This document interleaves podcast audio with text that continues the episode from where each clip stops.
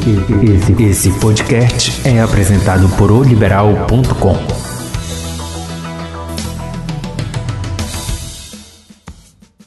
Muito boa noite, internautas e ouvintes do Grupo Liberal. É com muito prazer, com muita alegria que estou eu aqui de volta à minha primeira casa, no comando deste último tempo com uma galera antenada, louca por futebol, assim como todos nós, no comando do último lance.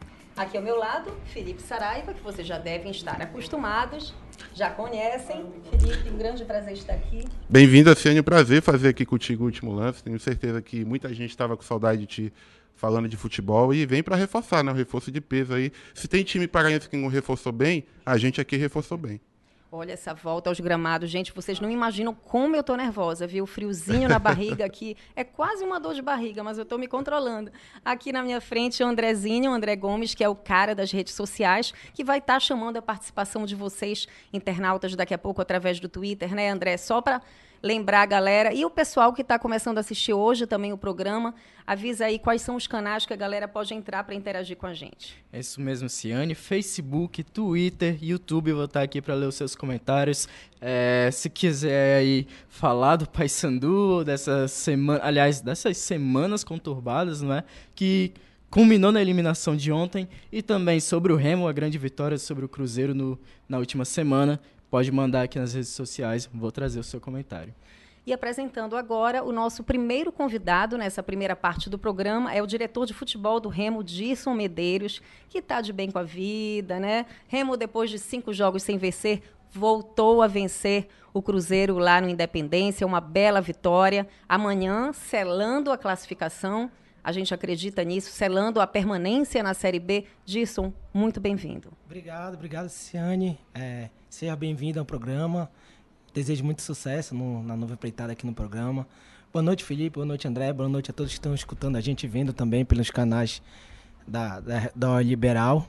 É, na verdade, Ciane, na verdade a gente não está bem tranquilo, não. A gente ainda está trabalhando bastante. Eu acho que que a gente antes a gente tinha uma ideia que mais ou menos 42 pontos, 43 a gente ia salvar. Eu acho que vai ficar mais ou menos ali entre 45 e 44. Então, amanhã é um jogo importante. Eu acho que amanhã, sim, caso a gente ganhe, a gente dá uma, uma boa uma boa uma boa andada nessa permanência da Série B.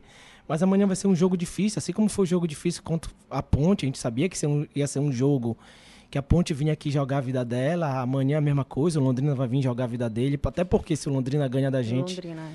É, fica a três pontos, então é, a gente nessa, nesse final de campeonato, muita gente que disputou a Série B fala que as últimas oito rodadas são rodadas decisivas, que tem que ter cuidado, que acontece de tudo nessas oito rodadas, então a gente tem que ter o máximo cuidado.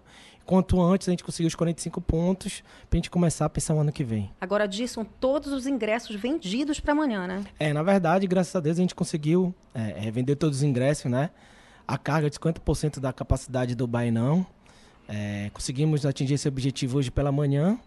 É, agora eu espero que a gente conversou também com os atletas, mostrando a importância desse jogo mostrando que a torcida, é, se tivesse para esse jogo 40 mil ingressos, a torcida ia comprar. É um jogo muito importante para a gente. E mostrando a responsabilidade que tem que ter para amanhã. E eu acredito que amanhã é, é, os atletas estão cientes do compromisso dele com a instituição e a gente vai fazer um bom jogo. E só para lembrar aí o internauta que está nos assistindo que na segunda parte do programa, você, torcedor do Paysandu, que está com a cabeça inchada, depois de mais um papelão do time ontem, o Rob Gol está aqui no nosso estúdio. Depois a gente vai bater um papo com ele também.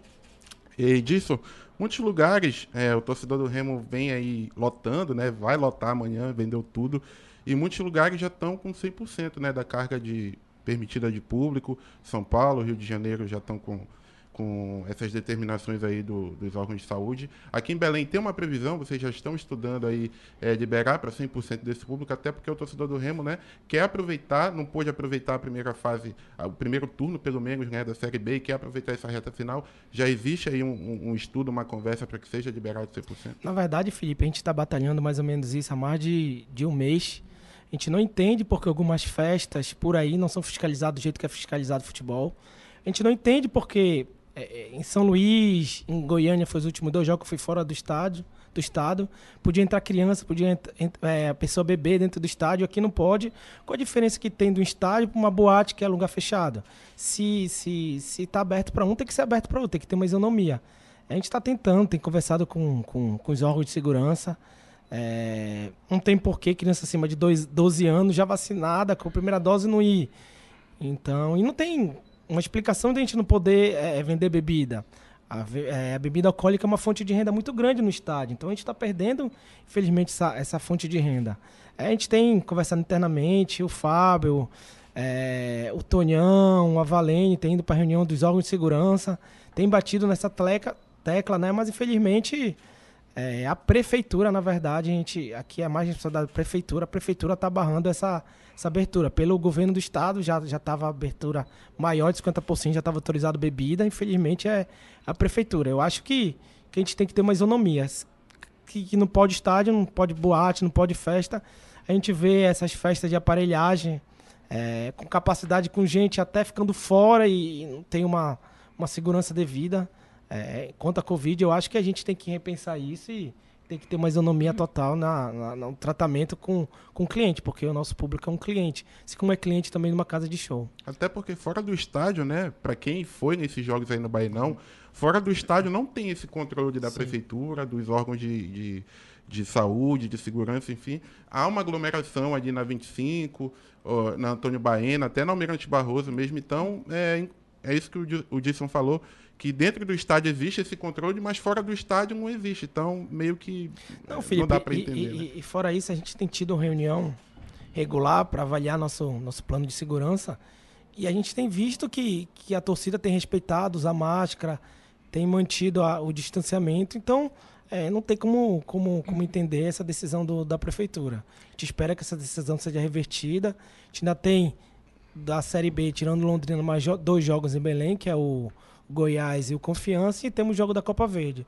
Eu espero que até então é, é, é seja isso resolvido para que no jogo contra o Goiás a gente já consiga, dia 15 de novembro, já consiga é, abrir para o nosso torcedor mais do que 50% que é muito pouco para o nosso torcedor, tanto que os ingressos acabaram e muita gente tem procurado a gente atrás de ingressos. Agora, disso, a gente já está aí praticamente na reta final da Série B, tem a Copa Verde ainda também, já dá para pensar num planejamento para 2022, né?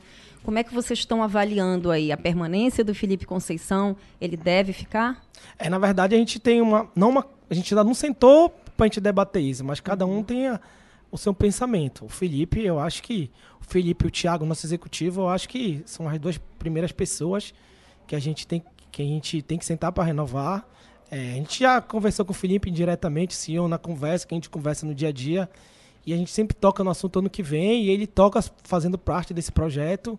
O Thiago também, então é, eu acho que, que não vai ter muita dificuldade, porque o Felipe gostou do clube, o Felipe gostou da torcida e do projeto da gente, então é, eu acredito que não vai ter muita dificuldade, vai ter só um acerto, eu acho, financeiro, um, um incremento salarial, oh. ou talvez ou talvez trazer um outro auxiliar para ele, mas a gente entende que, que, que o Felipe também é, ele vai renovar, que a gente não vai ter grande dificuldade. O que a gente também tem planejado é que a gente tem uma consultoria, né? A gente paga uma consultoria, a gente já está encerrando o contrato com essa consultoria que a gente tem, a gente está atrás de uma nova consultoria essa consultoria... Ela... De busca de jogadores? É, não só de busca de jogadores, como de dados de jogo, né? E aí, hoje em dia, a gente tem só um analista de desempenho. A gente já tem um outro analista bem engatilhado já. Eu já conversei com ele. É, ele é até paraense, está em outro clube. E a gente vai trazer... Cadu Furtado? A gente vai trazer... a gente vai trazer ele para cá de volta, pro Pará. E falta só acertar é, salário. E eu acredito que também ele já vai estar para o ano com a gente. E a intenção é manter uma boa parte do plantel, né? É, nossa intenção esse ano, a gente sempre, desde quando a gente entrou em 2019, que a gente tinha ter uma continuidade, é, a nossa intenção sempre foi a nossa, nosso, nossa, nossa forma de trabalhar sempre é manter. A gente acredita que a continuidade é, é, faz o resultado. Tanto que a gente manteve, manteve uma base, apesar de muita gente criticar, de 2019 para 2020 e a gente conseguiu acesso. A gente conseguiu muito acesso por causa daquele esqueleto e que a gente foi uhum. fortalecendo o esqueleto. Assim como a gente entende que também é, nessa série a gente deixou um esqueleto agora para a Série B e agora a gente incrementou com alguns jogadores, a gente vai deixar também o esqueleto para a gente começar o ano de 2022 já com uma base, até porque é, se a gente deixar uma base maior de jogadores, ele já entende o trabalho do Felipe, já entende o que o Felipe, é, como o Felipe gosta de trabalhar, tanto dentro de, dentro de campo como fora de campo. Então fica mais fácil é, é, entrosamento e mais fácil a gente conseguir é, as vitórias. Agora, disso, um ponto que deve ser observado no trabalho do Felipe Conceição é essa valorização dos atletas da base, né, Saraiva? Verdade. É, o Ronald né? fez o primeiro gol lá contra o Cruzeiro. Tem o Pingo também, que quando foi acionado no lugar do, do, do Anderson Shoa, correspondeu bem. O próprio Kevin, né?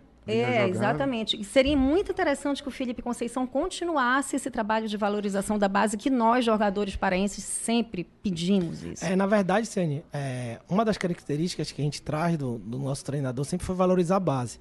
Tanto é que nesse ano a gente tem um levantamento agora que de cabeça eu vou acabar esquecendo, mas a gente tem um levantamento que naquele jogo Remo Independente pela Copa Verde, no jogo lá em Tucuruí, é, a gente jogou com 13 jogadores da base. Nenhuma vez no clube antes tinha jogado com tantos jogadores da base. Então isso já é uma marca da nossa gestão, da valorização da, da, legal, da- da- da base. E aí a gente trouxe o Felipe também, e um dos, dos. Uma das ideologias que a gente tinha de trazer um treinador era Uhum. voltar a apostar na base. Tanto é que o Mazola foi um jogador que trouxe o Ronald, que ele que fez estrear o Ronald. Uhum. Na lateral, né? Foi na descoberto lateral, na lateral. Exatamente. É, na verdade, ele sempre foi ponta e naquele jogo ele foi para jogar como lateral. Mas já avisou que, não sendo goleiro, joga em tudo. É. Aí, então, depois do, do, do, do Felipe, a gente trouxe o Bonamigo, que o Bonamigo, ninguém acreditava mais no Hélio, e o Bonamigo botou o Hélio pra jogar, e hoje o Hélio tá no Ceará e, e chegou na final agora da Copa Sub-23, e agora com, com o Felipe tem o Pingo, tem o Varley, então a gente, a gente tem dado muito valor na base, a gente tem trabalhado a base, porque a gente acredita que com a base, com uma base boa, a gente diminui a, a quantidade de, de contratação e diminui os O riscos. próprio Thiago Miranda também, né? É, exatamente. O Thiago Miranda, tem o Wallace, tem, tem o Davi, o zagueiro, a gente tem outros, outro, o Henrique, fora outros que não estão treinando no profissional, que pro- provavelmente próximo ano eles devem estar no profissional. Agora o Remo para amanhã contra o Londrina. Felipe, queria saber a tua opinião. Anderson Shoa suspenso. Está aqui na nossa frente o sósia dele. Daqui a pouco ele puxa aí a galera nas redes, o pequeno Anderson Anderson Show, aqui. Ah, eu tenho uma, uma, uma notícia até que foi que me lembrou. É, o Felipe gosta tanto do clube que ele comprou um sócio remido. Ele é sócio do remido Olha, do que clube. bacana. É, é uma, uma novidade que vocês não sabem que que na, no sábado ele pegou já a carteirinha, já tem a carteirinha de sócio do clube. Ele já é um sócio remido. Então, voltando ao desfalque, desfalque do Anderson Shoa, né? Quem deve pegar essa vaga para você? Bem, tudo indica que o Marcos Júnior vai ser esse jogador, embora eu não concorde Uhum. com essa opção aí do, do Felipe Conceição, até porque o Marcos Júnior ele não tem a intensidade do show. A gente vê o Remo sempre com uma qualidade do passe ali na saída de bola, mas a reposição, na recomposição, o adversário sempre fica de frente com os zagueiros do Remo o tempo todo. E foi com a Ponte Preta assim, teve essa dificuldade. O Jansen ficou muito no mano a mano com os zagueiros, com os atacantes. E o Marcos Júnior, ele, embora tenha essa qualidade, eu gosto dele um pouco mais à frente, ele não me parece esse jogador in- indicado para lá. Eu acho que o Neto Moura deveria ser esse jogador. O Neto Moura foi contratado aí ao longo da campanha do Remo. Não sei por que o Felipe Conceição não, não utiliza, é opção técnica dele, tem o direito. Mas pelo que a gente já acompanhou da carreira do jogador, é um atleta muito mais intenso, que oferece algo muito mais próximo do que o Shoa hoje dispõe para o elenco É do uma Remo. grande responsabilidade escolher né, o É. substituto do Anderson Shoa, que eu considero um dos jogadores mais regulares da equipe do Remo. Não, nessa fase do Felipe Conceição, o Shoa talvez tenha sido o jogador que mais evoluiu, né? E ele dá um equilíbrio ali pro meio de campo, tanto pro, às vezes o Remo tem um meio de campo lento, as pessoas falam, mas o Shoa consegue dar esse equilíbrio, porque ele chega bem no ataque, ele consegue cobrir os laterais do Remo que jogam como ala, tanto o Raimar como o Thiago Enes, eles sobem muito, então o Shoa consegue cobrir bem os espaços. E sem o Shoa realmente é um desfalque pesado, assim como foi o Romércio, que foi um desfalque pesado, já voltou. E quero ouvir também a galera aí nas redes, né? Porque o pessoal com certeza tá mandando pergunta, Muita tá corneta. dando corneta, tá dando Só, sugestão. só não me peçam para dançar o, o Late Coração, pelo amor de Deus, por favor. A galera participando com a gente aqui no Facebook, muita gente dando as boas-vindas, a Ciane, ah, o Edson Lucena, ah, o Jeraci Tavares, o Marco Ribeiro, ele deseja muito sucesso no programa, e o Edson, ele concorda com a fala do Disson e também do Felipe, do, aliás, Felipe Saraiva, na frente dos estádios estão vendendo bebidas al- alcoólicas, a prefeitura não vê isso. É, o Rodrigo Oliveira, ele fala sobre a base, diz que Fala pro Disson, bota o, Ronald pra jogar, só que eu acho que não é o Disson que manda nessa, nessa parte, né? O Arlisson, torcedor do Remo, ele fala, tem que ganhar amanhã, jogo importante contra o Londrina. E o André Santos aqui no YouTube, ele deseja também, aliás, ele fala, muito bom ter a Ciane de volta ao esporte. Obrigada, André. Obrigada a todos os internautas aí, com muito carinho para mim. Olha, Disson, eu queria te fazer uma pergunta, porque a gente está falando de planejamento de quem vai ficar. Mas a gente sabe que também no decorrer da Série B, à medida que as coisas vão se caminhando, alguns jogadores também começam a receber proposta, principalmente quem tem contrato até o final do ano, já começa a assinar um pré-vínculo eventualmente. Algum jogador já sinalizou que não vai permanecer do Remo, e aí eu já coloco alguns destaques aqui: Thiago Enes, Romércio e Vitor Andrade. Na verdade, Felipe, a gente não, não chegou a conversar com nenhum atleta, a gente nem não deixou nem que essa conversa, é, é, a gente abrisse essa conversa com algum atleta. A gente entende que que o atleta tem que primeiro estar tá pensando aqui no clube. Então não adianta a gente, a gente conversar com o atleta, conversar do ano que vem e não ter nada resolvido. Eu acho que se o atleta preferiu é, ir para outra agremiação enquanto estava aqui, é, é, desejar sorte e que ele não quis mesmo nem escutar uma proposta do Remo. Mas a gente entende que, que, que alguns jogadores a gente vê a vontade de ficar. Eu acredito que dá para ficar com uma base boa. É, sempre no primeiro semestre a gente entende tem uma dificuldade muito grande de contratação. Então, quanto mais a gente conseguir fortalecer essa base desses jogadores que estão aqui, é, é, mais forte a gente vai durante o ano. E para o ano é um ano de, de, de a gente fazer um pulo mais ousado. Eu não digo que a gente já conseguiu acesso, mas eu digo que para o ano a gente tem que formar uma equipe que a gente brigue pelo esse acesso até as últimas rodadas. Eu acredito que a gente ainda vai terminar nessa primeira, nessa, nessa, na primeira página da, da, da competição, entre os dez primeiros. Eu acredito que a gente vai ser também o, o, o, primeiro, o melhor time dos que subiram, né? Eu acredito que a gente ainda vai ficar com. Que é um feito bacana, né? Que é um feito muito bom. É, é, um time que estava há muito tempo longe de uma Série B. A gente tinha os bloqueios que a gente tinha. Tá sem nosso maior, nosso maior jogador, que era a torcida, nesse, na maioria do campeonato. Eu acho que a gente conseguiu atingir nossos ob objetivos. Mas, claro, a gente conseguiu diagnosticar algumas coisas que a gente tem que melhorar para o ano que vem. E então, para o ano que vem, já com nossos erros, é, que a gente teve esse ano, ou, ou, ou por não, a gente não saber, ou por planejamento errado, a gente vai conseguir di, diminuir é, é, é essa margem que a gente teve e, e conseguir é, brigar lá na frente. E o orçamento para o ano que vem deve ser um pouco maior também, né? De, esse ano, por conta do CT e da própria pandemia, foi um pouco mais pés no chão, mas ano que vem o dinheirinho deve ser maior também. Né? Exatamente, né? Para o ano a gente vai ter alguns bloqueios. É, nossa folha aqui hoje em dia é, é, de 700 mil reais. É uma folha praticamente do que a gente subiu. A gente subiu ano passado com uma folha de 600. Para a Série B ela é baixa, né? Para a Série B ela é baixa e, e, muita gente às vezes critica algumas contratações por nível de uma folha baixa que a gente teve. A gente, de 700 mil, acho que a gente contratou muito bem. É, o que a gente tem que conseguir agora é, é também é ganhar essa Copa Verde além de ser uma competição que está engasgada em qualquer torcedor, tem torcedor que odeia até escutar o nome de Copa Verde, mas é uma, é uma competição que a gente vai conseguir é, já ter uma terceira fase, uma Copa uhum, do Brasil, já. Uma graninha boa que Uma entra. graninha boa que já dá para a gente planejar já com essa grana, então isso é fundamental para esse início. E claro, e com a presença do torcedor também, no, no Paraense, a gente tem uma receita maior. A gente ainda não consegue mensurar isso, como eu falei, a gente ainda não pensou do ano que vem. A gente tem, assim, as coisas soltas. A gente ainda não sentou para planejar ano que vem, até porque a gente ainda não conseguiu o nosso objetivo. Mas assim que a gente conseguir nosso objetivo, é, vai ser a hora da gente começar a planejar. Agora, disso eu tenho uma curiosidade, como tuiteira que eu sou, é, em relação ao relacionamento da diretoria de futebol do Remo com os torcedores. Eu me lembro que há pouco tempo teve uma confusão, uma polêmica no Twitter é, críticas, cornetas de torcedores, criticando a diretoria do Remo de, digamos, não dar a cara a tapa na hora das derrotas, de não aparecer.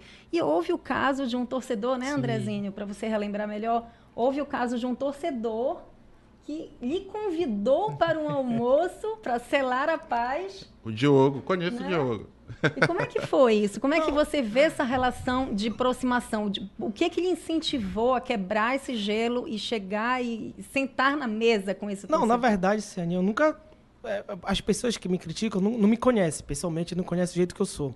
Eu não assisto o jogo em camarote, eu assisto o jogo na cadeira, junto com todos os torcedores. Eu não consigo.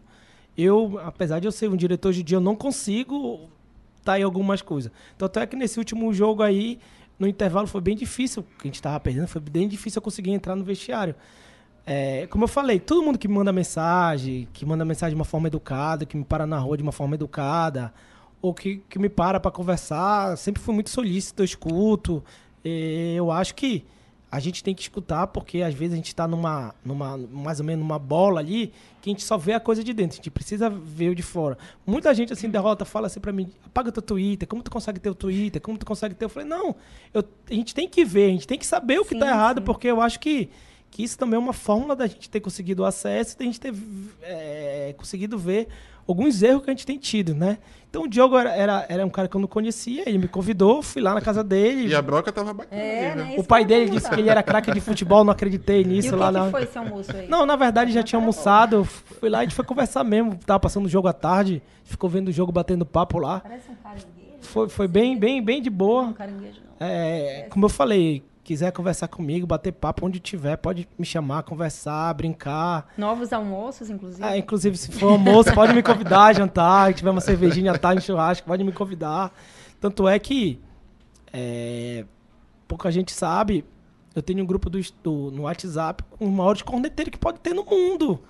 E eu tô lá no grupo com eles, a gente conversa, brinca e não tenho esse negócio. Eu acho que todo mundo é remista, se não faltar com respeito, todo mundo tem que, que, que ajudar mesmo, todo mundo tá remando pro mesmo lado, que é que é voltar o clube ser grande, a gente está nesse caminhada e eu acredito que com a junção de todos, da torcida, que a torcida é a principal é, foi o pri- principal principal papel na engrenagem do Remo foi a torcida, porque naquele momento ruim a torcida, a torcida nunca abandonou e no momento bom a torcida abraçou também, então não tem por que estar longe da torcida e isso daí não é só eu disso, todos os outros diretores, o Fábio, o Tonião, o Marcelo, a gente é bem tranquilo, então, isso daí, tipo assim, eu não tenho muito problema, não. Agora problema, falta- assim, tipo, numa derrota. Teve uma derrota que eu acho que foi pro. São, não, no São Paulo eu viajei. Teve uma derrota no Bahia, não, que eu não me lembro pra quem foi. Recebi ameaça no meu celular. Se eu desbloquear, eu entendo que seja um pouco da função do diretor. Mas, de resto, bem bacana.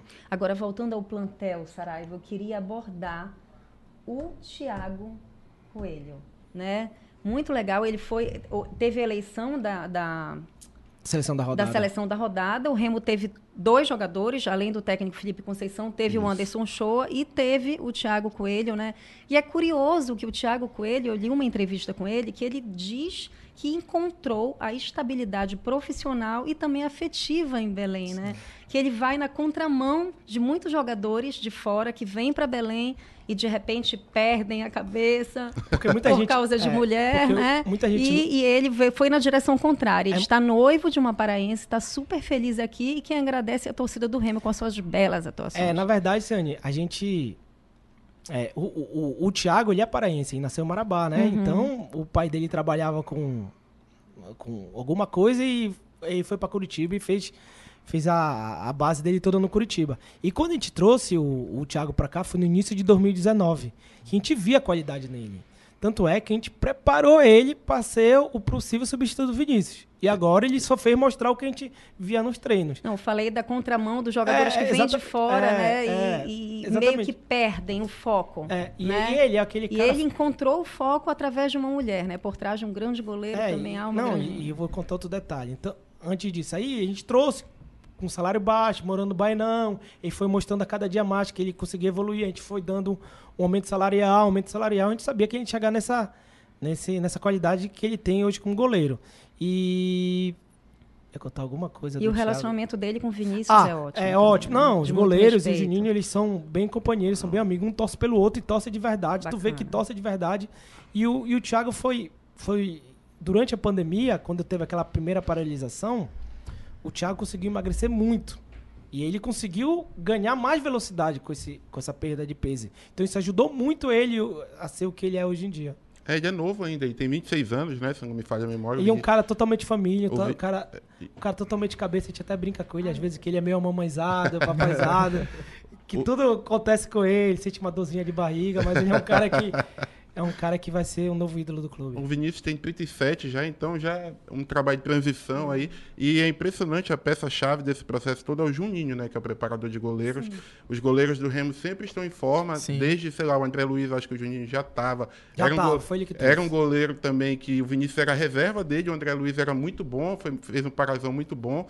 O Vinícius assumiu, fez um. tá aí até hoje, virou ídolo, né? E agora o Thiago, então, parabéns também pro Juninho. Isso que... aí, e agora, Felipe, só pra te acrescentar, a gente tá fazendo isso com o Rodrigo, né? Que é o terceiro goleiro, a gente tá preparando ele também pra quando o Vinícius parar, a gente ter dois goleiros de, de bastante qualidade. A gente já está chegando quase na reta final. Eu queria fazer uma última pergunta, Ceni, pro, pro disso. É, Copa Verde. O Remo não tem um título da Copa Verde. Ano passado, na minha opinião, foi ali. Não foi vergonhoso, mas era um título que estava na mão do Remo, porque o Remo era melhor time que o Brasiliense. Esse ano, a expectativa de vocês aí, quando chegar já esses jogos com Manaus, é entrar com força máxima para ganhar esse título da Copa Verde? E uma segunda pergunta: vocês estão trabalhando em cima de um repar para, de repente, ter renda, trabalhar com a rivalidade aqui no estado? Não, na verdade, Felipe, a gente, a gente já até planejou esse jogo de Manaus. Esse jogo de Manaus, a gente vai fazer esse jogo agora aqui em Belém.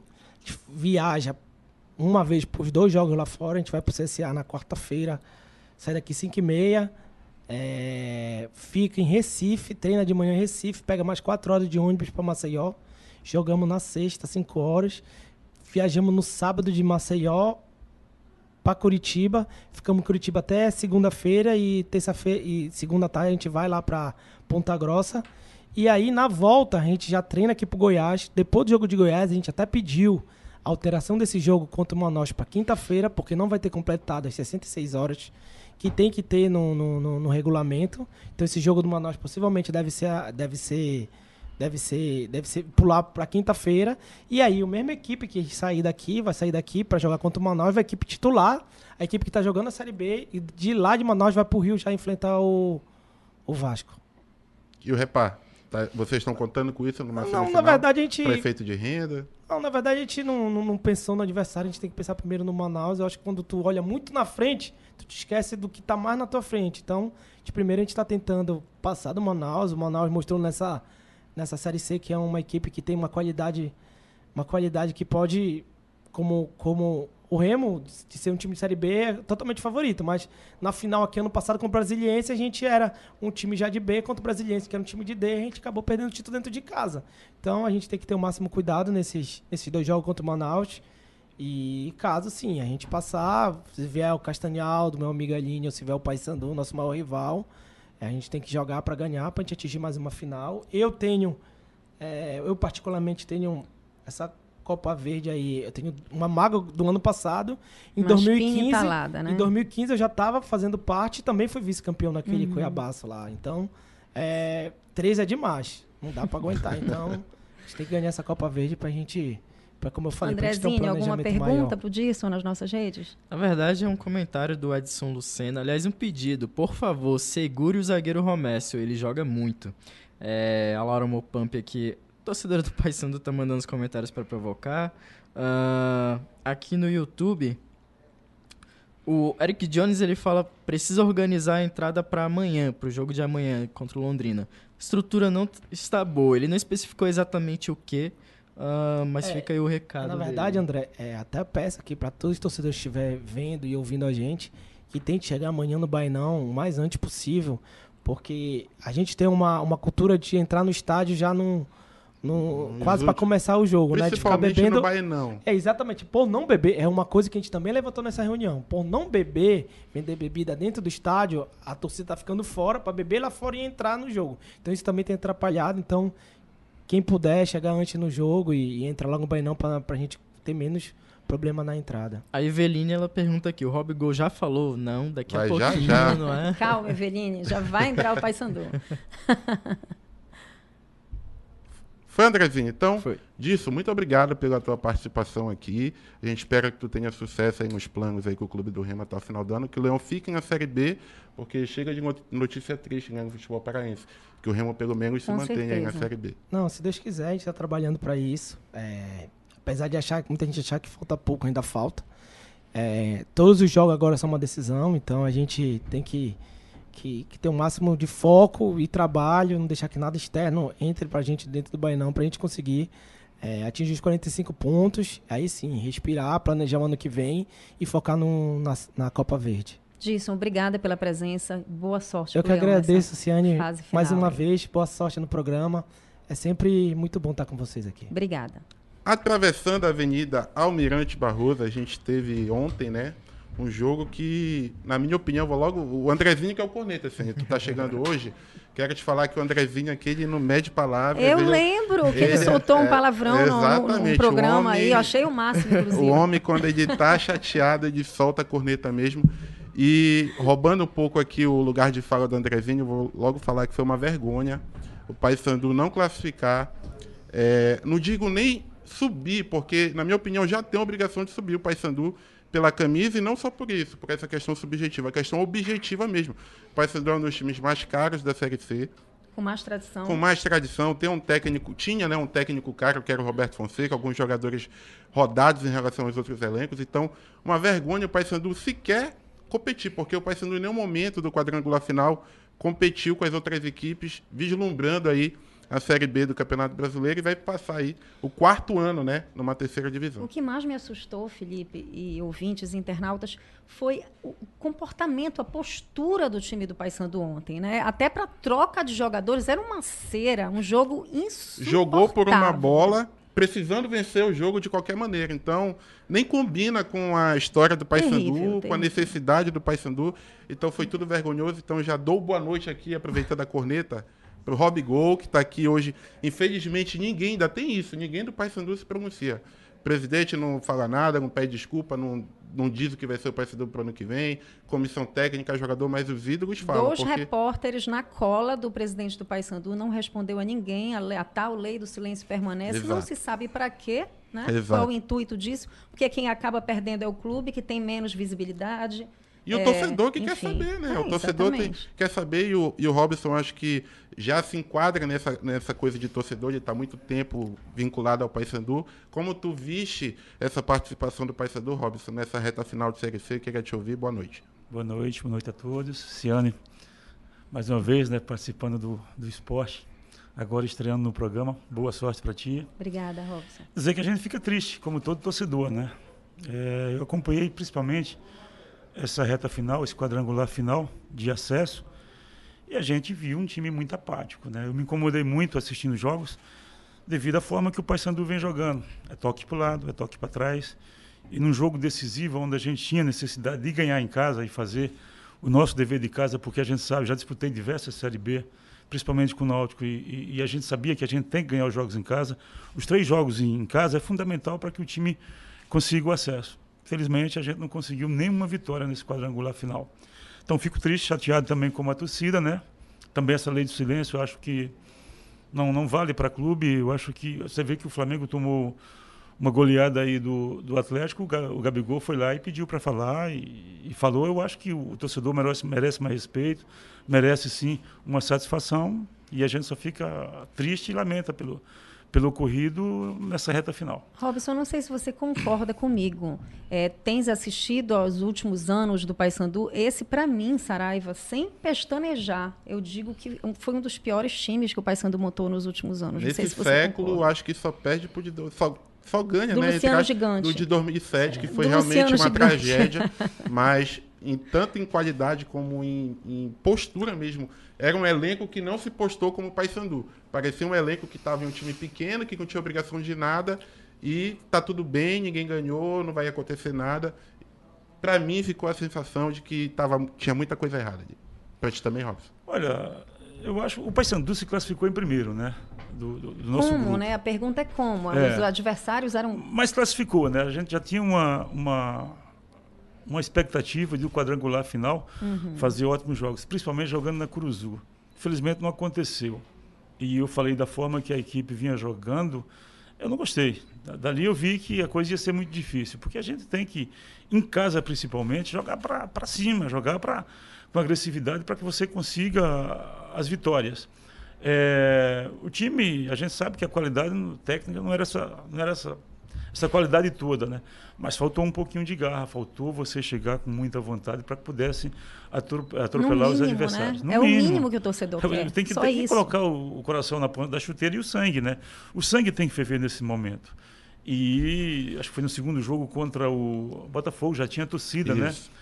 Então, poxa, o torcedor vai lá, às vezes deixa de, de, de comprar alguma coisa para casa, né? Para comprar o ingresso. A gente sabe que o torcedor paraense ele é muito apaixonado. Eu, eu, eu, vejo hoje as encarnações, depois da nossa não classificação para o acesso, vi diversas encarnações em, gru, em grupos de, de, WhatsApp. E eu acho bacana né, essa brincadeira que o torcedor paraense tem um com o outro. Não vi nenhuma questão de violência, mas aquela encarnação forte. Eu vim falando já algumas entrevistas atrás que queria eu e quero ainda, antes de morrer, ver um, um, um, clássico na Série A, porque faz tempo, hein? eu não faz acompanhei. Vim de fora, a gente estava na primeira divisão, jogando até Libertadores e o Remo não. É, e você foi o último grande símbolo do Paysandu na fase áurea, né? Que foi o último ano na Série A, que foi Isso. em 2005, vice-artilheiro. Isso, brigando. Só não foi artilheiro por causa do. Dos pênaltis do, do, Romário, né? Do, não, só não foi também por causa do Rafael. É, o Rafael também meio que atrapalhou ali porque ele achava. Muito novo, né? Achava que. que Aí não dá para deixar de falar desse assunto, Robson. Pior, a gente jeito. lembra sempre, né? e infelizmente não conseguimos, né? Alcançar artilharia naquele, naquele, naquele campeonato que seria um feito não só para mim, mas para o Paysandu, né? Acho que o Paysandu chamou a atenção do Brasil junto com o fenômeno azul do Remo, né? Foram os dois grandes assuntos em 2005. Exatamente. A artilharia do Rob Gol. Que a torcida do Remo uma terceira. Na época a terceira divisão era um inferno, né? Não tinha série D ainda, então o Remo estava ali né, vivendo um inferno. Uma média de 30, 30 mil, é, 30, 35 mil. mil. É, teve o jogo do Abaeté, né? Que estava lotado o Mangueirão Isso. naquela época. E o Paysandu na zona de rebaixamento com o Robson artilheiro. É, né? naquele, naquele ano eu passei tava... o ano todo sendo artilheiro do Campeonato Brasileiro, né? Uhum. Só na, nas últimas rodadas lá que eu passei nove jogos sem fazer gol. Aliás, fiz dois, um contra o Atlético e um contra o Fortaleza, mas aí já estavam anulando tudo. Qual foi não... a diferença do Romário para um você? Gol. O Romário um bateu gol. três pênaltis no último jogo e não ultrapassou. mas faz parte do futebol, né? Nossa equipe tinha uma equipe boa, mas limitada também. A gente estava buscando a qualquer momento sair daquela zona incômoda que a gente passou naquele campeonato. Mas aí outras coisas que aconteceram internamente e aí atrapalhou até a artilharia. Mas mesmo com rebaixamento, tiveram jogos muito importantes, né? Aquela vitória contra o Juventude, do Índio, com a flecha, Foi. bem bacana. Que até hoje o jogador, quando faz Cruzeiro, gol aqui, né? Sim, comemora sim, como sim. Rob Gol. O 4x1 contra o Cruzeiro também, que tinha sido um jogo anulado, e, e nesse jogo de, da remarca, remarcação do jogo. Vencemos o Cruzeiro por 4 a 1 de virada, eu fiz dois gols. O Rafael fez um lá que deu uma meia bicicleta, a bola pegou no peito dele e entrou. E aí, eu acho que o Paysandu, mesmo com as dificuldades que tivemos naquele, naquele campeonato, se destacou um pouco pela minha, a minha briga na artilharia com o Romário, né? Uhum. E hoje a gente vê um time, como eu falei já, que jogando para trás, jogando para o lado, e, e sem aquela agressividade Grampola. que pudéssemos. É, o Grampola veio, eu até acho um bom jogador, mas eu acho que faltou, faltou a bola chegar, faltou mais chutar em gol. Concordo, Ontem a gente precisava de uma vitória, como esses jogos atrás também, anteriormente. Precisando da vitória, você via durante 90 minutos um, um chute a gol. Meio campo do Paysandu é uma coisa árida, não, Desde né? o começo do ano, o torcedor não sabe escalar qual é o meio de campo do. Paysandu. Então... Desde o ano passado, na verdade, o Paysandu tem esse problema na construção de jogadas. Nicolas já sofria muito com isso. E às vezes as críticas vão pro centroavante, Exato. mas a, às Sim. vezes a bola não chega para ele. Então como é que ele vai botar a bola para dentro? Quem estava fazendo gol no Paysandu era o Danley, que Sim. ele mesmo proporcionava a finalização dele. Ele pegava na ponta, cortava para o meio e batia. Se não fosse isso, forte abraço, não tinha o que fazer. E o Paysandu conseguiu piorar o elenco do ano passado, que já sofria muitas críticas, e esse ano foi pior ainda. É, a montagem do elenco, um elenco totalmente desequilibrado, jogadores sendo mandados embora às vezes por populismo e não por convicção da direção. E tudo isso é, teve como consequência a eliminação. Sabe de quem eu fico com um pouco de dó, gente? Do Perema, sabia? Que eu acho que falta muita cobertura ali. O Perema é um bom zagueiro, a gente sabe da qualidade dele, que o Perema está sendo execrado nas redes sociais, no Twitter, pô, acaba sobrando para todo mundo do time, né? Eu acho que o Perema ele teve um momento dele no Paysandu de destaque, de ser um, até Série B mesmo. O Perema jogou bem uma Série B, Mas hoje não vejo o Perema como uma solução. Acho que ele é um jogador bom para você ter um elenco, uhum. é um jogador caseiro, o custo-benefício dele é muito bom. Mas o próprio nível de atuação do Perema desde o Campeonato Paraense né, caiu muito em relação aos últimos anos e talvez esteja faltando aquela sombra um jogador de qualidade para, ó, desperta mas isso, eu, te despertar. Mas é o que eu digo, a própria fragilidade Exato. coletiva Sim. do Paysandu acaba afetando individualmente alguns jogadores, Até acho. porque o Perema eu acho que é o mais conhecido do grupo, né? Porque uhum. é. eu estava assistindo um jogo com um amigo meu, o Maurício, que ele é marinheiro mercante e, e passa um mês fora, um mês aqui, a gente foi assistir o jogo do Castanhal. E a gente estava debatendo, pô, o time do, do time do Paysandu, ele é hobby tantos anos que eu torço pelo Paysandu, eu sou apaixonado, mas eu não sei a escalação. Hoje eu só sei quem é o Perema no, no Paysandu. Então isso aí, essa identidade que, que os jogadores tinham com, com, com o clube, se perdeu um pouco. E isso é preocupante. A gente tem que, que fazer como, como anos atrás. Você vê que na, na formação da nossa equipe já vinha um, um grupo formado de 2002. Uhum. Um grupo que foi campeão da Copa dos Campeões.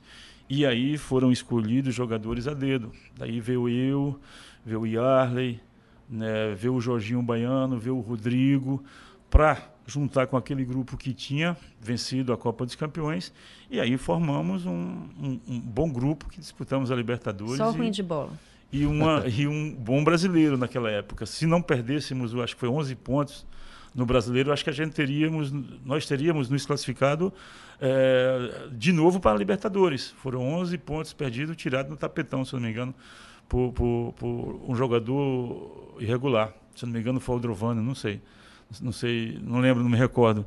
Mas teria sido. Terminamos em 11 do Campeonato Brasileiro naquela época, perdendo 11 pontos. Andrezinho, tem pergunta aí da galera? É que o Rob Gol fez parte dos anos de ouro, né, do Paysandu. E aqui a Eveline Rodrigues ela dá uma sugestão. Diretora fala... de, de, da de mulher, né? diretora da mulher Isso. no Paysandu. Parabéns aí à diretoria da, da mulher do Paysandu. A única bola certa no Paysandu no ano com foi a criação da diretoria absoluta, com certeza. E ela envia aqui uma sugestão. Ela fala: Gol, você toparia ajudar efetivamente o clube em 2022?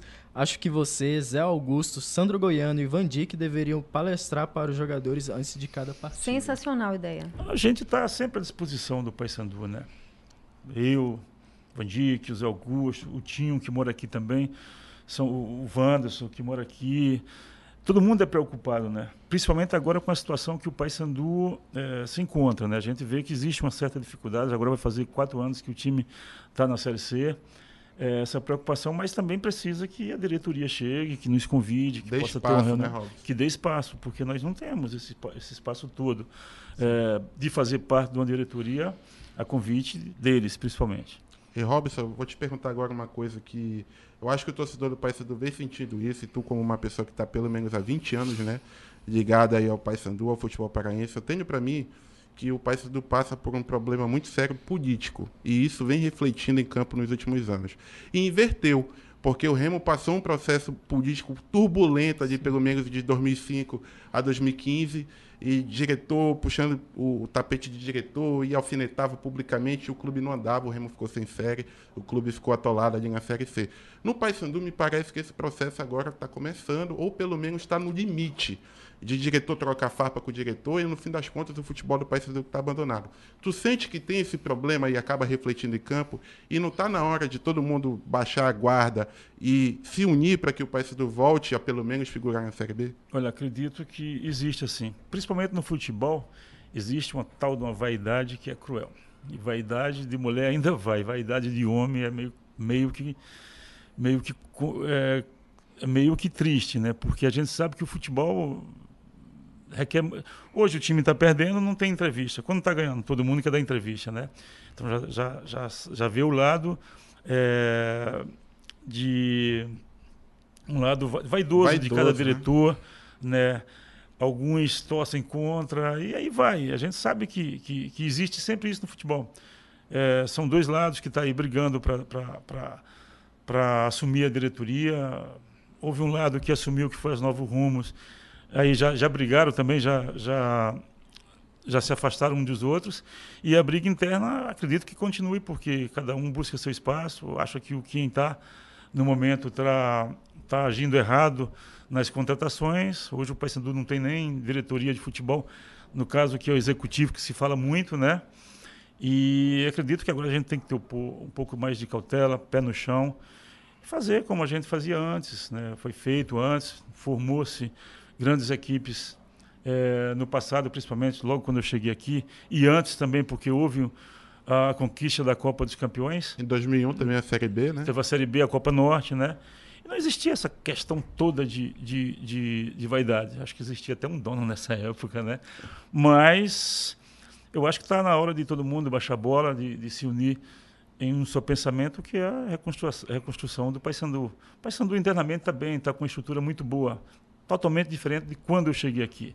Né? Me lembro que, que a gente tomava banho ali perto de uma, da, da, musculação que tinha ali nesse ano, perto do, do, café da manhã. O ônibus era um ônibus de linha. De linha, e era, era, acho que era o Toléu que dava esse ônibus é, para que a gente exatamente. pudesse se deslocar para ir treinar. E hoje o Paysandu está bem estruturado. Você vê que o gramado já está todo reformulado. do japonês. Isso, tá, tem, temos aquela, o alambrado todo modificado, arquibancada que já foi terminada com os camarotes ali. Internamente já tem uma estrutura muito grande também na questão do, do, da comunicação. E eu acho que falta agora montar uma equipe bem competitiva. Acho que sirva, que sirva como lição é, esses últimos anos que a gente vem passando na, na, série, na Série C, com essas contratações erradas. Mas eu acho que tem que agora pôr o pé no chão, todo mundo se unir para que a gente possa voltar uh, com o Paysandu forte e com nome respeitado no Brasil todo. Paysandu corre o risco de se tornar um Santa Cruz na vida, né? Você... É, é, perigoso, né? Eu já joguei no Santa Cruz, também sei como é que, que é aquela relação da torcida com a, com a diretoria. Você vê, o que, você vê que eles não classificaram na pré, na pré Copa do Nordeste, a torcida invadiu o campo e, e às vezes eles perdem né, a cabeça. A gente sabe que isso é muito prejudicial para o clube. Mas é a paciência, né? Que, que a gente, ano após ano, vendo que a coisa não está acontecendo e às vezes alguns se irritam e, e, fazem coisas que não devem, porque aí vem a prejudicar o clube futuramente. Agora, Saraiva, muitos desculpa te interromper. Muitos torcedores do, do Paysandu no Twitter, ontem de cabeça quente, muita gente já pedindo a eliminação. Meu Deus, eu não quero mais ver o Paysandu jogando a eliminação diante do Castanhal para não ter que enfrentar o Remo, né? Ah, esse é um pensamento que eu, eu acho que o verdadeiro torcedor do Paysandu não pode ter de forma alguma. Mas alguns tiveram. Querer a eliminação é, para o Castanhal para ter medo, entre aspas, do Remo. É, sendo que já aconteceu o contrário também. O Paysandu na Série B, o Remo se insere, os dois se enfrentavam. E um clássico equilibra muitas coisas. O Paysandu está num péssimo momento, de repente no clássico é até uma energia que vai dar para o torcedor, para a diretoria, para reconstruir esse time para 2022, porque não é garantia de nada. Eu vejo o torcedor do Paysandu falando, ah, é, vai pegar o Remo, vai pegar uma peia no Bainão, uma peia na Cruzul. Olha, quem não acompanha o Clássico Repac fala isso, porque historicamente, mesmo no tempo do Rob Gol, quando, na minha opinião, era, é o melhor time que eu vi aqui uhum. no futebol paraense, aquele time de 2003, eram jogos com o Remo acirrados. O Remo na Série B ali, com um time mais humilde, mas batia de frente com esse Paysandu. Então, Clássico Repac, meu amigo, não tem essa de, ah, o Remo vai atropelar, o Paysandu vai atropelar. Quando chega lá, quando a bola rola, tudo é igual. Pois é. O problema é quando se tem dois times que jogam com alma, né? O problema Exato. é que o Paysandu, cadê a alma nesses últimos jogos? Nem alma tem. Acho que é só um é clássico, é né? Pra alma voltar. Pois é. Nada melhor eu, que um clássico, né, é, Eu torço para que o Paysandu passe. poucos jogadores da terra, né? É. Eu acho que tem que ter uma fórmula aí de, de, de colocar um time com, com brio, né? Eu acho que tem que realmente motivar essa galera aí, os que vão ficar porque já encerra a Série B para a série, C para nós agora no sábado, né? Próximo sábado. Então acho que tem que focar agora na, na Copa Verde, Paysandu é bicampeão, né? E nada melhor do que um clássico, né? Eu acredito, eu continuo sempre acreditando. Agora acho que tem que dar uma, uma sacudida grande na nossa, na nossa equipe, naqueles que vão jogar, naqueles que forem relacionados eu acho que um, um, clássico seria um dividor de águas, de águas bacana. E ainda tem um detalhe esse ano: o Paysandu vai ficar sem fonte de receita de torcedor até o final do ano. Então, ter um repá agora serve até para pagar as contas com o jogo lá na Curuzu. E outra, você ganha a Copa Verde, é 2 milhões e meio que entra na sua conta, porque você já entra na terceira fase da Copa do Brasil. Então, para um clube que precisa de dinheiro para voltar à Série B, não tem que pensar em ser eliminado, tem que pensar em conquistar e ganhar. Então, quem está com essa mentalidade de querer que o clube perca, tá na hora de refletir um pouco e ver que o Foi, Paysandu é um não, time- falei isso apenas para pontuar a Com revolta certeza, do torcedor. A que ponto chega o nível emocional, né? Logo após o jogo, a cabeça quente, muitos torcedores pedindo, pelo amor de Deus, não aguento mais ver jogo do Paysandu, acaba logo o campeonato. Eu acho que não é aguento nem o, o jogo do Paysandu, isso já é um agravante a mais, mas a encarnação, que aqui é demais, né? A gente sabe, como eu falei, eu queria ver essa encarnação um dia na Série A. Eu acho que tem, tem lugar para os dois na Série A. É claro que tem que agora vir com um trabalho melhor, cada ano melhor, para os dois, principalmente para o Paysandu, que está na Série C aí, para que volte à Série B e depois volte a, a brilhar na Série A. Andrezinho, pergunta aí da galera por Gol, comentários. Tem vários comentários aqui. ah, o Vladimir fala: vem pro clássico, só te digo vem. Eu não sei se ele é torcedor do Paysandu ou do Remo, mas tá aí a encarnação dele. Ah, o Wagner ele diz: ao invés de ter executivo de futebol, o Paysandu deveria contratar o Zé Augusto ou outro é, ex-jogador para avaliar essas contratações em 2022. Ah, Tá aqui o homem na frente. Olha, outra opção, não é? Aqui a Eveline ela fala: sou sua fã, me dá um autógrafo. Ah, o Sidney, Sidney ele fala: assistindo o programa aqui em Portugal, saudações azulinas. É, vamos pro Facebook. A Laura ela diz que bom relembrar os tempos da Copa dos, Campe- dos Campeões. Parabéns a você que fez parte dessa história de sucesso. As palavras dele, dela para o Rob Gol. Ah, e o Jean francês ele fala que o Rob Gol é o melhor atacante da história do Paysandu. Copa dos Campeões, você estava no Bahia. Eu tava né? no Bahia, Tava fiz no gol Bahia contra o ainda. Paysandu, né? Aí, o Paysandu campeão, o ano seguinte estava aqui para disputar a Libertadores, para jogar o É, e Brasileiro. eu lembro, Robson, muito curioso isso, meninos, meninos, jovens. é curioso isso, que o Robson não era o nome mascotado para Era o era o Cook. Cook, né? Não, não era o. Cuca, era o Sérgio Alves. Ah, era o Sérgio, O Sérgio Alves. Alves foi Mas o contratado. Cook também foi Tava no namorado na radar, o época. Cuca É, o eu não me lembro, eu Tá. lembro da história do Sérgio. O Sérgio foi contratado e aí eu me lembro porque eu perdi o voo, né, para vir para Belém nesse, Deus nessa escreveu noite. certo por tortas. E aí, o- o- quando eu liguei para o presidente dizendo que tinha perdido o voo, que eu perdi de propósito, né, porque eu não queria vir naquela noite para Belém, queria ficar mais uma noite em Salvador. E aí o presidente falou que, pelo amor de Deus, vem-te embora, porque eu já tinha acertado com o Sérgio, já tinha sido divulgado todo aqui. O presidente na época era o Era Torinho. o Torinho. Tinha divulgado para a torcida, para a imprensa, que o Sérgio já tinha sido contratado. E o Sérgio foi, o Sérgio foi para Ponte Preta. Uhum. E aí ele disse, outro não, pelo amor de Deus, se tu não vier, disse, não, mas eu vou. Aí ele arrumou um, um, um voo logo em seguida, depois de uma hora que eu tinha perdido, e, e graças a Deus cheguei aqui e aqui permaneço até hoje. A tua estreia foi contra a Tuna, fizeste dois gols, né? Contra Minha a estreia Tuna. foi contra a E a Tuna. tua estreia contra o Remo, tu também fizeste gol. 2 a 0 dois gols meus. Oh, meu Deus. Torcedor É. do Paysandu que olha esse momento e relembra, eu acho que dá uma tristeza mesmo. Uh, Dois gols meus. Mas assim, a gente, a gente fala muito do futebol de hoje. Eu acho que naquela época existia mais um comprometimento que, com um grupo que foi formado naquele, naquele, naquele ano. A gente sabe que tem que pôr o pé no chão, tem que escolher jogador a dedo, porque hoje existe muito comércio dentro do futebol, né? Existe o executivo, o treinador, esses caras que vêm, que eles comandam o futebol hoje. Eu acho que tem que né, olhar, tem que ter algum, alguém que, que vá olhar o jogador, que traga o jogador. De, de- esse aqui traz o homem certo para a posição, esse para outra, porque só em videotape, em link, eu acho que isso é meio perigoso. Eu acho que tem que ter um acompanhamento maior quando você vai se contratar. Na, na época, tinha uma passagem muito boa pelo Bahia, né? o Yarley também estava muito bem no Ceará naquela época. É, quando em 2003 o Palmeiras se interessou por mim, eles tinham oferecido o Wagner Love e mais uns três jogadores para vir nessa negociação. Foi que o Turinho não aceitou e depois eu fui para o Japão. Mas eu acho que tem que começar a trazer jogadores. Eu estava assistindo um jogo de sub-20, São Paulo e, e Flamengo, uns três ou quatro meses, meses atrás, e vi um centroavante muito bom, um cara do Flamengo, uma estatura boa, o menino tem 18 anos, arrebentando no jogo. Então bora lá, traz esse moleque, esse moleque, esse moleque não está se vindo para para o profissional, porque lá tem o, o é Gabigol, tem o interessante para Pedro. esse clube emprestar, né? Lógico. Sabe, gente- é, um, é um jogador que vem, que quer vestir a camisa do Paysandu, quer o acesso. Eu acho que tem, tem hoje, que tem que olhar realmente com muito carinho, sabe? Onde tu vai contratar, tem grandes clubes aí no Brasil que tem. No Bahia, tem o Gilberto lá, como é que o moleque vai tomar o lugar do Gilberto hoje? Não, vai lá no Bahia, ver a base como é que tá, ver se tem um centroavante bom. E assim vai. Já me ofereceu. O Jorginho me ligou me oferecendo o filho do Júnior Baiano, o Patrick. Olha. O Patrick tem 25 anos, 25 para 26 anos. Estava jogando no Central Sobrinho do do Caruaru. Jorginho. É o sobrinho do Jorginho. E aí eu ainda fiz a educação para o pessoal aí do Paysandu, mas já disseram que tinham contratado outros, outros zagueiros.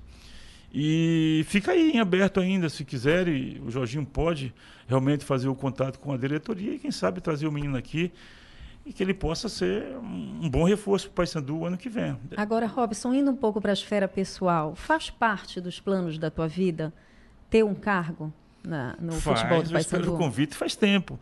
A gente vive o futebol no dia Tu a te dia, consideras discriminado? né? Não, não, eu sou muito bem no desvalorizado? Paysandu.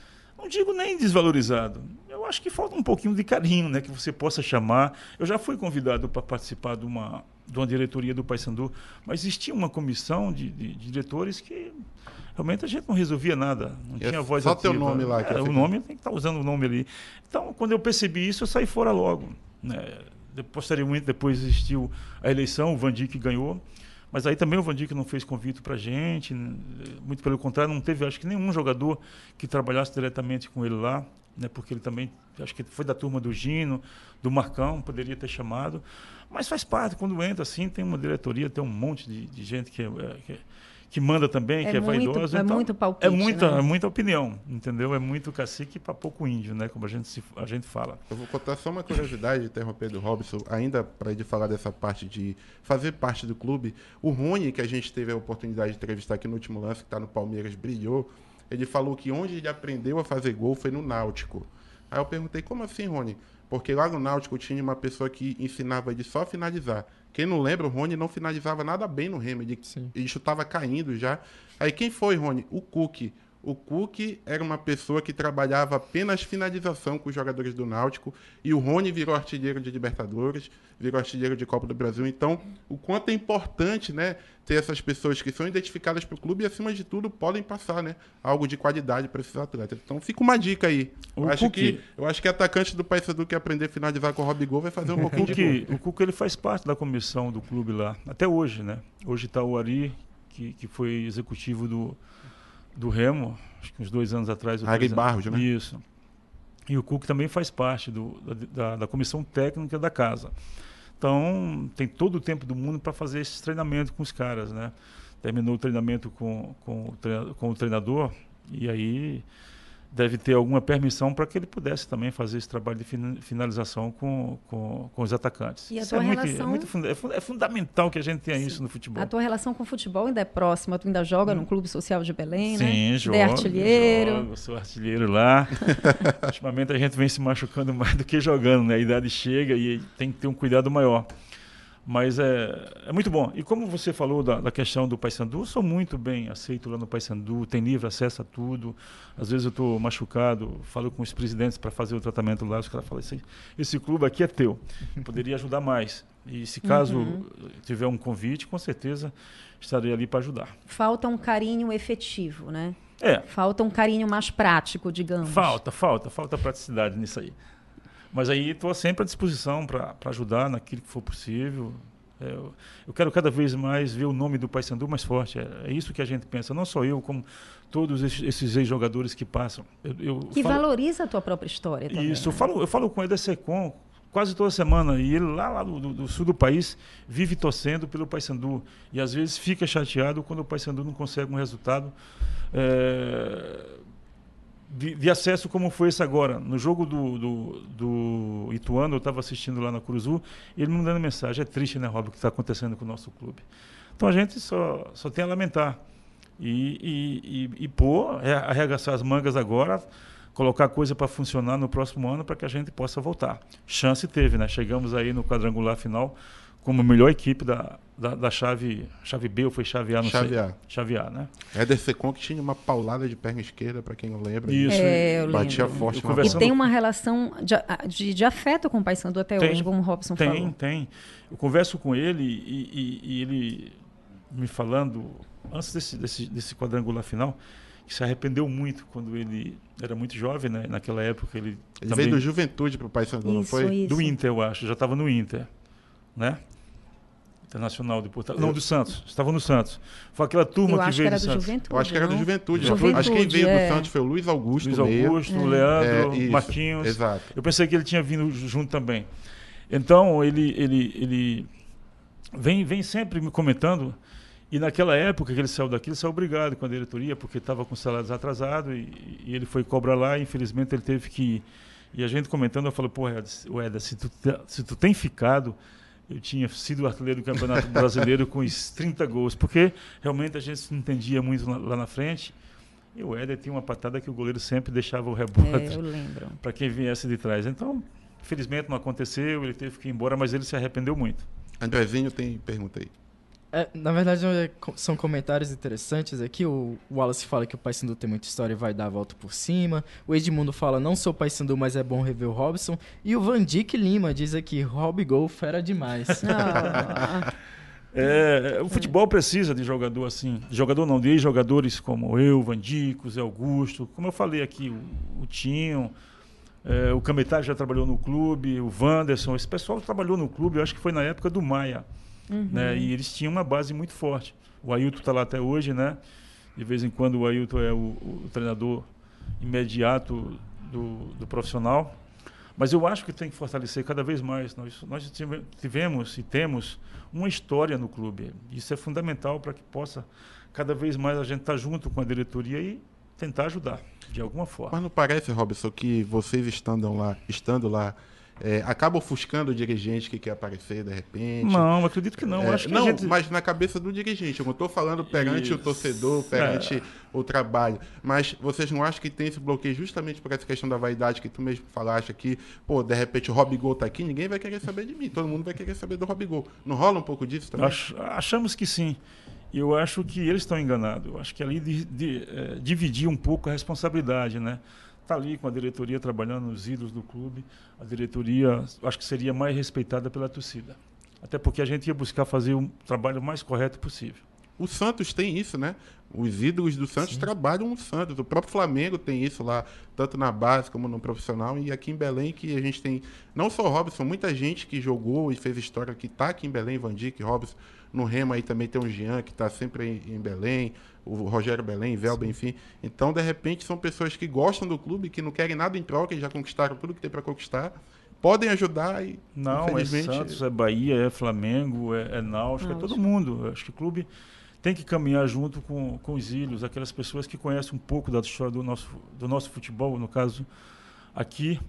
Né? A gente sabe como é aqui, principalmente o, início de campeonato, né? essa chuva toda. Qual é o executivo de futebol que não tem a passagem no futebol paraense que sabe que no primeiro semestre a coisa é meio complicada devido ao excesso de chuva que temos, né? Então tem umas peculiaridades, peculiaridades que, que, que é essencial ter gente que conheça o futebol, principalmente o futebol eh, aqui da região norte.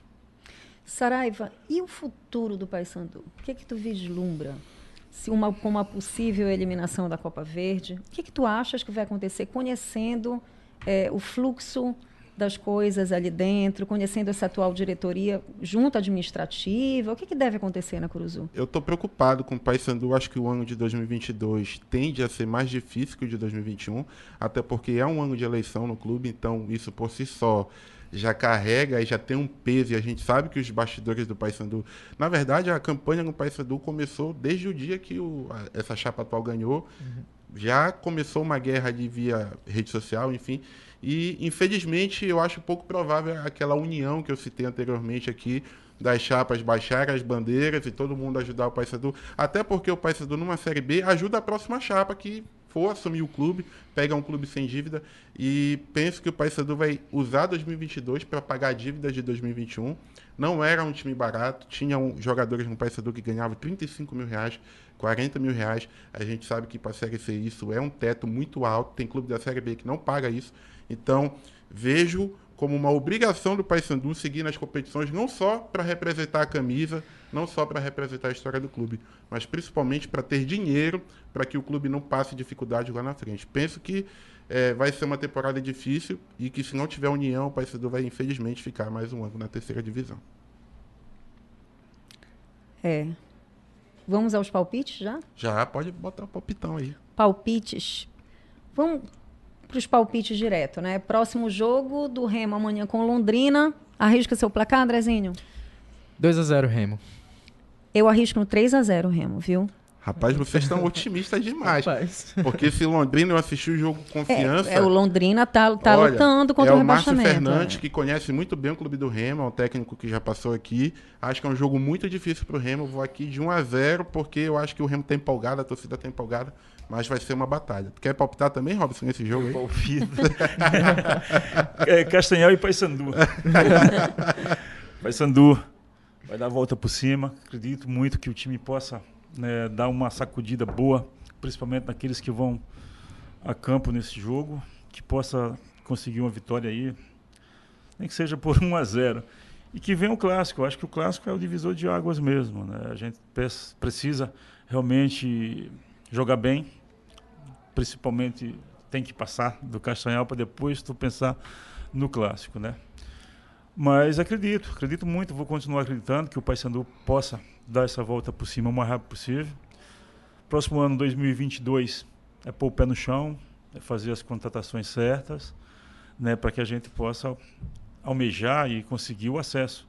Eu acho que é uma demora muito grande. Né? Acho que vai entrar para o quarto ano e a gente precisa voltar. Voltar porque Série C não é, não é coisa boa, não. E antes do Castanhal, o Paysandu ainda enfrenta o Criciúma nesse final de semana, se despedindo né, da Série C. O Criciúma que está na briga junto com o Botafogo da Paraíba. Parada dificílima para o Paysandu. Olha, tem que ganhar porque passar um quadrangular todo sem nenhuma vitória é uma vergonha, ma- é uma vergonha maior ainda. Então, espero que o Paysandu ganhe e vou apostar aqui 1 a 0 0 a 0 0 a 0 também. 1 a 0 Paysandu. Eu queria Pela ser mais honra, né, otimista. pela honra. a- a- indiretamente ainda vai ajudar o Botafogo se o Botafogo Ah, é, conseguir um bom resultado É lá, lá em, em Itu. E eu estou torcendo agora pelo Botafogo. O Botafogo possa classificar. Não deu para o Paysandu, infelizmente. Eram os dois clubes que eu estava torcendo para que pudesse conseguir o acesso. E acredito que o Paysandu possa ganhar esse jogo aí por 1 a 0 Torço pro Manaus também, viu? Tem Sim. mais um representante do Norte lá na Sim. Série B incomodando. Queria que fosse 13, infelizmente o Paysandu não dá mais, mas quem sabe o Manaus não faz companhia ao Remo aí na Série B. O Manaus perdeu a classificação em casa agora, né? Ainda tem chance. Não tem chance, É. porque lá tá tudo embolado, tá todo mundo com Isso. seis pontos, né? Depende dele. É. Depende dele. Mas é um confronto direto com o Novo, Novo Horizontino. Horizontino, exatamente. Felipe, estamos na reta final do programa? Reta final, muito obrigado a todo mundo aí que participou, interagiu. Ah, aos poucos aí a galera vai se acostumando novamente com a Ciane aqui, que chegou hoje. Chegou bem, né? Chegou bem, dando um toque dela diferente aqui no último lance. E obrigado também, Robson, por ter vindo aqui, dado a tua opinião, que é sempre importante. O torcedor do Paysandu sempre te acompanha. Eu vejo aí nas redes sociais que o torcedor pede a tua opinião, pede o, o teu carinho com o clube. Então, muito obrigado por ter atendido a gente. Não, obrigado a vocês. Sucesso ano que está chegando agora. Dizer que a gente fica muito triste, chateado como torcedor do Paysandu. E o torcedor merece mais respeito. A gente sabe que, que, que essa encarnação toda deixa todo mundo chateado, né? Faz parte do futebol.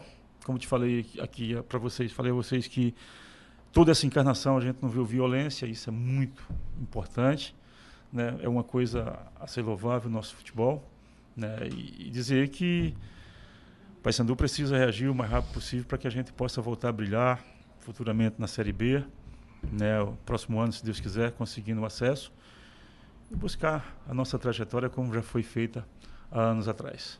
Robson, eu olho para o Robson, dá uma saudade. eu olho para o Robson e lembro diretamente do, da vitória em cima do São Paulo. Aquela vitória foi marcante para mim. O Paysandu tinha acabado de vencer o Boca na Bomboneira. Isso. Três dias depois estava dando de cinco no São Paulo com Rogério Ceni e companhia. Vou te contar Nossa, foi um dos jogos Tem mais. tempo ainda, né? O KLB? Não, essa aí já é outra. né? Foi um, dos jogos, foi um dos jogos mais emocionantes da minha vida, É, nós certeza. conseguimos vencer o Boca lá e eu fui expulso, né? E depois fomos, fizemos uma, uma comemoração lá no quarto, a galera toda do jogadores, diretor. E aí os meninos de Salvador, o Jorginho e o, e o- e o Rodrigo, no jogo do Campeonato Brasileiro, se não, me- se não me engano, foi contra o Corinthians, que a gente perdeu esse jogo no Pacaembu. Uhum. E eles tomaram o segundo o terceiro cartão amarelo. Eles tinham combinado de tomar.